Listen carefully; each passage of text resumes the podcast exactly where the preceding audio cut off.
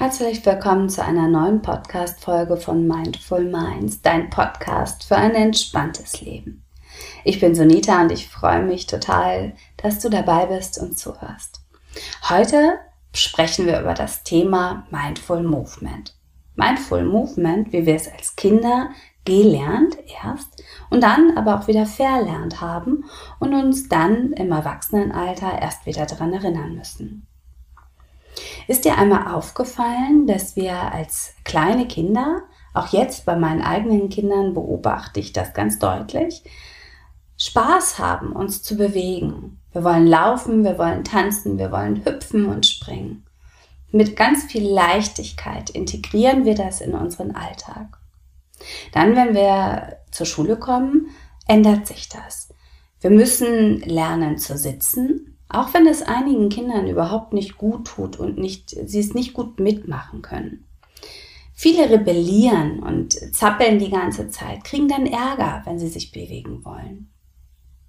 Wo sie sich bewegen dürfen, ist in der Pause oder im Sportunterricht. In der Pause ist es meistens voll. Wenn du wie ich in Hamburg wohnst und äh, eine große Schule besuchst, sind da zum Teil über 500 Kinder was schon recht einschüchternd sein kann für kleine Kinder, für Erstklässler, für Vorschulklässler. Aber auch wenn du im Sportunterricht ähm, dann dich bewegen möchtest, lernst du zum Teil nur Bewegungen oder nur Sportarten kennen, die dich vielleicht nicht unbedingt interessieren. Erinnere dich, abbacken. Ein fürchterliches Spiel. Jeder der den Ball hat, darf den anderen so doll es geht bewerfen und äh, wenn der getroffen ist, fliegt er raus. Ein Spiel, welches wirklich ein Potenzial dazu hat, große Unlust zur Bewegung zu entwickeln. Und das ist auch das, was passiert, weil wenn wir im Unterricht uns nicht bewegen dürfen, als Störenfried praktisch betitelt werden und bezeichnet werden, Ärger bekommen, wenn wir uns bewegen wollen. Im Sportunterricht vielleicht nicht Fußball spielen wollen oder Handball oder abbacken oder nicht gut sind darin, die schnellste zu sein, am weitesten zu werfen oder am schnellsten zu springen. Spätestens dann kann ganz, ganz schnell die Lust an der Bewegung verloren gehen. Was passiert ist, wir werden träge über die Jahre hinweg. In jungen Jahren ist es überhaupt nicht schlimm, weil da kann unser, ähm, unser Stoffwechselsystem das noch ganz, ganz gut ausbalancieren. Wenn wir aber älter werden, rächt sich das. Und zwar genau das, dass wir verloren haben, diese Bewegung als Spaß anzusehen, als etwas, was Freude macht. Wir versuchen dann, uns ins Fitnessstudio zu quälen oder zum Sport zu gehen, joggen zu gehen, aber alles mit diesem Hintergedanken, boah, ist das anstrengend. Aber nur wenn es anstrengend ist, hat es ja auch einen Sinn und Zweck, weil ich werde abnehmen dann, ich werde Muskulatur aufbauen, ich werde dünn sein oder toll sein oder stärker oder noch schneller. Dieses Gefühl davon, dass wir aber immer nur uns bewegen, wenn ich irgendetwas damit erreichen kann und nur dann quäle ich mich dadurch, ist einfach etwas, was überhaupt nicht gut tut und was unserem Körper und auch unserer Seele überhaupt nicht gut tut. Viel schöner wäre es doch, wenn wir lernen oder wenn wir es nie verlernt hätten, dass wir uns gerne bewegen, dass Bewegung Spaß machen darf und Freude machen darf. Und wenn wir es aber dann doch verlernt haben, dass wir dann irgendwann uns diesen Spaß und die Freude an der Bewegung wiederfinden und wiederentdecken. Das kann sein, dass du morgens aufstehst und gerade am Morgen, wenn unsere Knochen und Gelenke und alles, unser Körper sich noch so ein bisschen steif und eingerostet anfühlt. Den Tag beginnst mit ein bisschen Bewegung. Und die Bewegung dann nicht unbedingt sein muss, ich muss joggen oder ich muss irgendetwas tun, sondern es macht mir total Spaß, mich gerade hier zu bewegen, voller Genuss und auch, dass die mit diesem Hinblick darauf, dass die Bewegung wohltuend, vielleicht sogar heilsam ist. Und dass diese Bewegung dann in den Alltag auch natürlich im Laufe des Tages in immer wieder integrierst. Und das kannst du wunderbar machen, indem du einfach ein paar Dehnübungen morgen machst. Wenn du so wie ich mit Yoga oder Nia dich beschäftigst, sind es ähm, yogische Haltungen, Asanas, Flows oder vielleicht auch mit Musik eine Bewegung. Es kann aber genauso gut auch sein, dass du einfach nur ein bisschen Gymnastik machst oder ähm, spazieren gehst.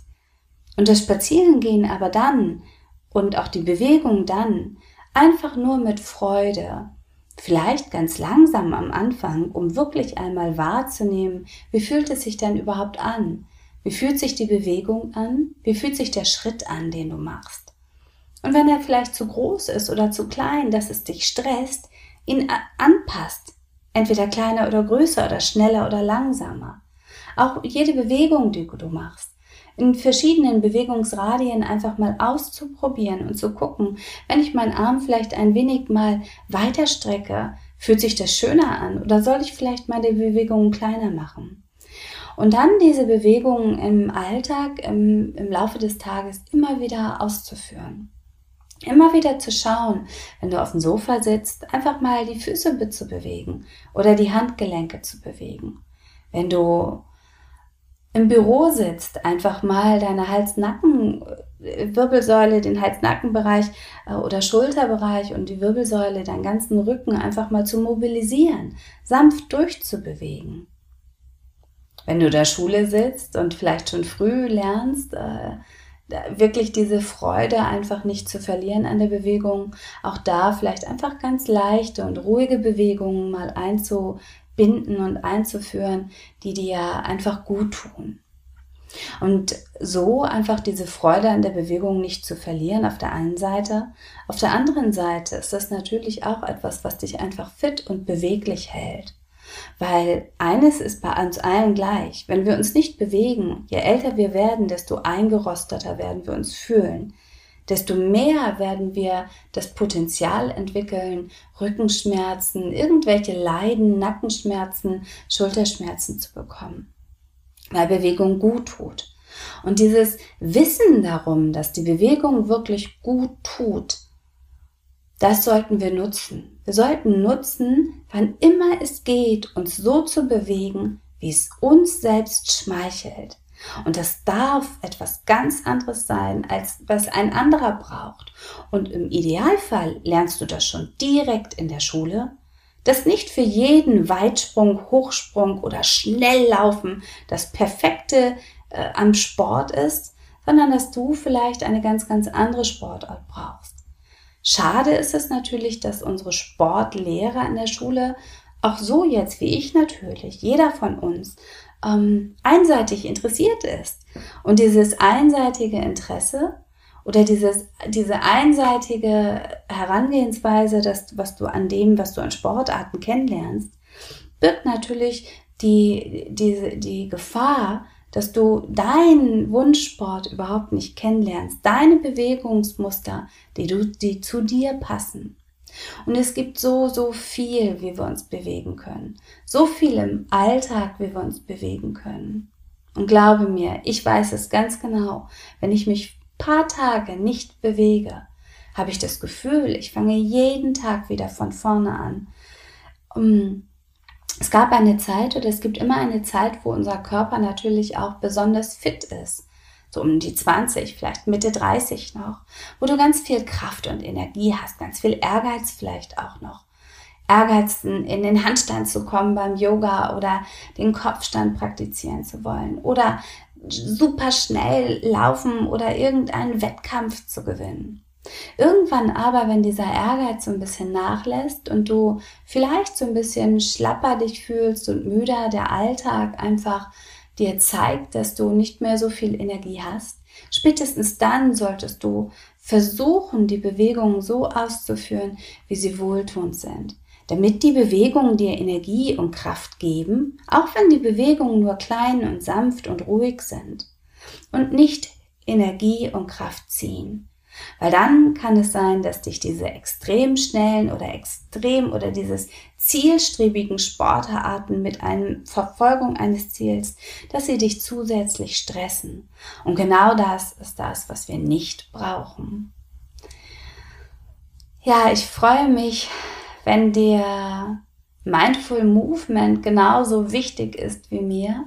Bin super gespannt darauf zu hören, was du für Sportarten in deinen Alltag integrierst oder für Bewegungsmuster und Bewegungen. Ich kann dir nur sagen, mir hilft Yoga jeden Tag aufs Neue.